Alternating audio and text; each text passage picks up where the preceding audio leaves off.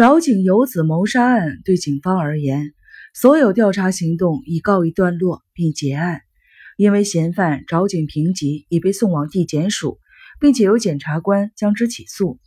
然而，当平吉在检察官面前翻供的那一刻起，这个案子只得由辖区的警署转送公审法庭处理。搜查官被传唤至公审法庭作证，证明问讯期间有无不法的行为发生。比如说，强行逼迫嫌犯签下自白书，长时间审问造成嫌犯精神上的痛苦，或者是使用预设立场的诱导式讯问，以及利益交换诱惑被审者等。检察官希望警方能够出面澄清。在这尴尬的情况下，新来的警官天田壮介犹豫着，到底该不该将收费停车场的收费明细账本提交给上司呢？这意味着之前的搜查有失误。必须重新开展调查，山浦组长一定会大发雷霆的。不仅仅是组长，恐怕连署长跟县政警察总部的横川警官都会气到说不出话来吧。事实上，这次前往停车场小屋，请石野庄一拿出停车收费明细账目，全是天田自己的主意。他瞒着组长，默默的进行。依天田的推测，想有个看书小天地。所以，帮石野代班的找井游子，在那间收费小屋中，一定与来停车的某位司机有个交流。但正如同石野庄一所说的一样，账本中有游子登记的部分，相同的车牌号码从来没有重复过超过三次。再加上石野对游子个性中不善与人交际的描述，使得这条线索走进了死胡同。天田坚信平吉绝不会下手杀妻。那么，真正的凶手到底有什么机会接触到游子呢？天天认为，真正的凶手与游子两人生命之中的交汇点，应该就是发生在游子为了安静看书，到收费亭帮石野代班的那些时段当中。这凶案最初推断为有熟人犯下，因为死者游子的眼皮是合上的，而平吉在横川警官审问他时的回答是：“不确定是不是我帮他合上的。”因为当时情绪太激动，所以记不得那些细节了。之后到了县长的长期巡警，与村濑医生表示，游子的眼睛是完全闭着的。凶手会将被害者的眼皮合上，其实不仅局限于血亲或者是友人，有些加害者也会因为突然看见死者瞪得老大却一动不动的瞳孔，而想象出其中充满了复仇的怨念。他们越看越怕。生怕被邪术诅咒，基于这个理由，凶手也会将死者的眼睛合起来。由游子被杀害时的尸首位置判断，他的脸正巧对着林氏那十瓦的电灯灯光，在那微弱的昏暗的灯光下，倒在血泊中的死者瞪大突出的眼珠子，圆鼓鼓的，犹如佛像的玉眼般闪绕着金光。合上死者的眼皮，有可能是出于犯人恐惧的心态。找井平吉在凶案现场过于冷静的态度，让山浦组长跟县政府警察本部的横川警官对他产生了刻板的印象。或许找井说的都是真话，只是单纯的希望警方早点抓到杀了他老婆的可恨的凶手，所以才会留意到尽量别碰触墙壁上的开关，以免破坏犯人的指纹。天天反复辩证了这个假设，其实也都说得通。警方的法医将他的伤列为疑似自残，但是这篇以科学方法鉴定出来的权威报告却严重的左右了搜查的方向。但他这个想法只敢偷偷的对长期巡警吐露，完全没胆子跟刑警组的前辈提起。然而，接下来的行动必须询问各个路上的运输局，关于那本停车费收费明细里边游子曾经经手过的那二百二十三辆车辆。去一一调查其车主，这么耗费工程的调查行动，若不动员警方的组织力量，单凭天田一个人单独打斗是不可能完成的。再说去年的停车收费明细账本也已经被全数烧毁，对上司说也不对，自己独立调查也行不通。于是天田陷入了郁郁寡欢的低潮之中。就这样一天又一天的过去了，随着时光的流逝。他依旧感到深深的遗憾，难道就只能看着从停车收费记录本中得来的线索白白的被糟蹋了吗？那些可都是游子亲手抄下来的车牌号码呀！某天，他与妻子到百货公司购物，他们来到了地下街食品卖场这个与男人不太相干的地方。妻子跟肉贩子买了两百克的牛肉，天田就站在离那摊子稍远处的腌制食品柜前望着肉摊。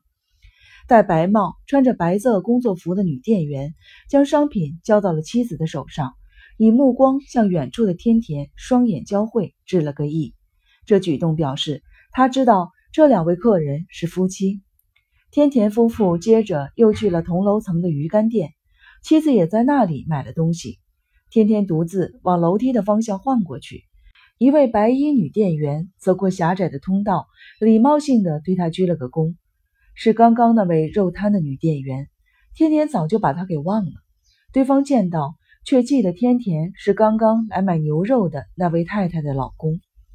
女店员的想法大概是，刚刚视线曾经交汇过，天天应该对他有印象的。即便是再次遇见，多少打个招呼也算是比较有礼貌吧。天天浑然不觉自己上楼的脚步该怎么踏。满脑子专注在新冒出来的灵感上头。时也曾提及，来停车场停车的车子当中，有个女人把车子里积的泥土灰尘随便倒在墙角边。游子因而还怒气冲冲地斥责了一顿呢。这番话此时此刻在天天的耳边响起。时也还说了，驾驶座上有位男子，那名男子应该会回瞪对他的情人或老婆发牢骚的游子。而游子想必也会回瞪那名男子才对。两个人的视线在那短短的几秒间相会了。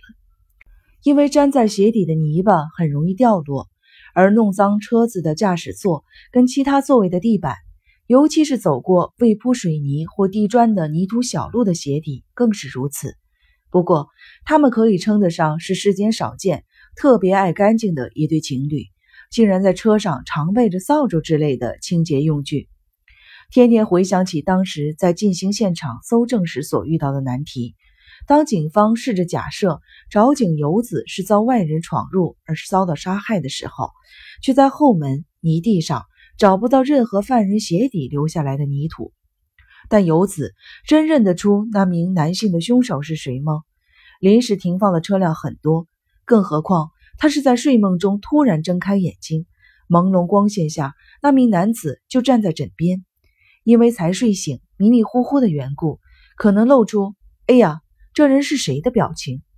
游子的视线让犯人想起不久前游子曾经见过自己的长相，才因此起了杀机。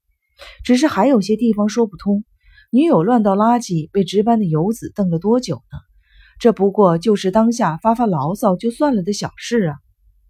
游子一定是更用力地凝视过那名男子的车。就是因为这股执拗的目光，让那名男子认定游子铁定认得出他的长相。天天的结论是，在那部车上的男子便是凶手。在隔没多久，也就是三月二日的凌晨，天未亮之时，他潜入了找井平吉家中偷取财物，被猛然睁开眼睛的游子见到。他认出，他不就是那时候在收费停车场的那个女人吗？凶手心想，这女人认得他的脸。由此可知，杀害游子后替他合上眼睛的便是凶手本人。因为他极度害怕他的凝视，所以顺手将眼皮扶上。之前调查单位误认为是丈夫平吉所为，只因为血亲会替死者合上眼睛的概率是最高的。那么，在收费停车场中，游子凝视的对象又是谁呢？天田心中灵光一现。发现塑料气球是条关键的线索。游子从去年三月儿子千一病死后，情绪便一直处于歇斯底里的状态，连丈夫平吉也饱受她的折磨。为了忘记早夭的千一，游子更加沉溺于书中，躲在停车场小屋中阅读，应该就是想尽快的忘记这段伤心往事吧。这家停车场也欢迎临时停放的车辆。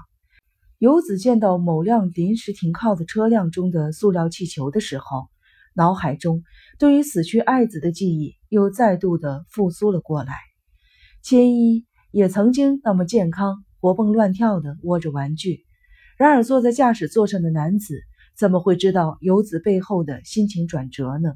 只觉得游子很奇怪，干嘛猛盯着自己瞧呢？被扔到停车场边的垃圾中，恰巧混杂着一只破掉的塑料气球。游子可能认为对方乱丢塑料气球的举动，就好比丢弃了自己爱子的气球般的令他无法忍受，所以才会怒气冲冲的不停的抱怨吧。那辆车上说不定还挂了更多的塑料气球。先这么假设看看，塑料气球在百货公司的玩具卖场或市区的玩具店都买得到。不仅限于幼儿的玩具，最近年轻人纯粹只是为了好玩，很多人会特地的搜集这类的玩意放在车上当装饰。在哪儿可以买得到被扔在墙角的那种塑料气球呢？夜市的玩具摊，或是祭典时摆在神社附近的玩具地摊。天田回溯今年一月份开始搜寻出所有大小节日的庆典，他的眼光停留在一月十八日。S 县 T 市圣明寺的保会室，天田心想找到了，就是这个。圣明寺是个偏僻的地方，每天造访的人不多，但是因为保会室在为全新的一年祈福许愿，所以附近的人们总会聚集在此地。可是路途颇遥远，所以很少有人会从东京特地的跑来。为了满足这些参拜者。在当天，这个区域的摊贩全都摆了出来，其中当然也包括许多家孩子们喜欢的气球店。开车来这边参拜的人，应该有一半以上是年轻人。车内吊着那样的气球，应该就是从保会市游玩回来的人，因为车里不可能一直都摆放着那种东西。气球的数量越多，表示越靠近节庆的当天。再一次审视收费明细本子上头一月十八日的停车车号，果然发现了当天前往圣明寺参加保会市庆典的车主。T 市的圣明寺距离沼井平吉经营的收费停车场不到八公里，凶手应该就住在县内，是位有恋人的男子，肯定喜欢驾驶。真正的犯人在一个月后落网了。本部小说呢已经播讲完毕，感谢您的收听。呃，接下来呢还会给大家播讲日本推理大师松本清张的短篇小说《三亿日元事件》。另外呢，也特别的推荐一下我播讲的另一部小说，日本著名的作家天童荒太的作品《永远是孩子》。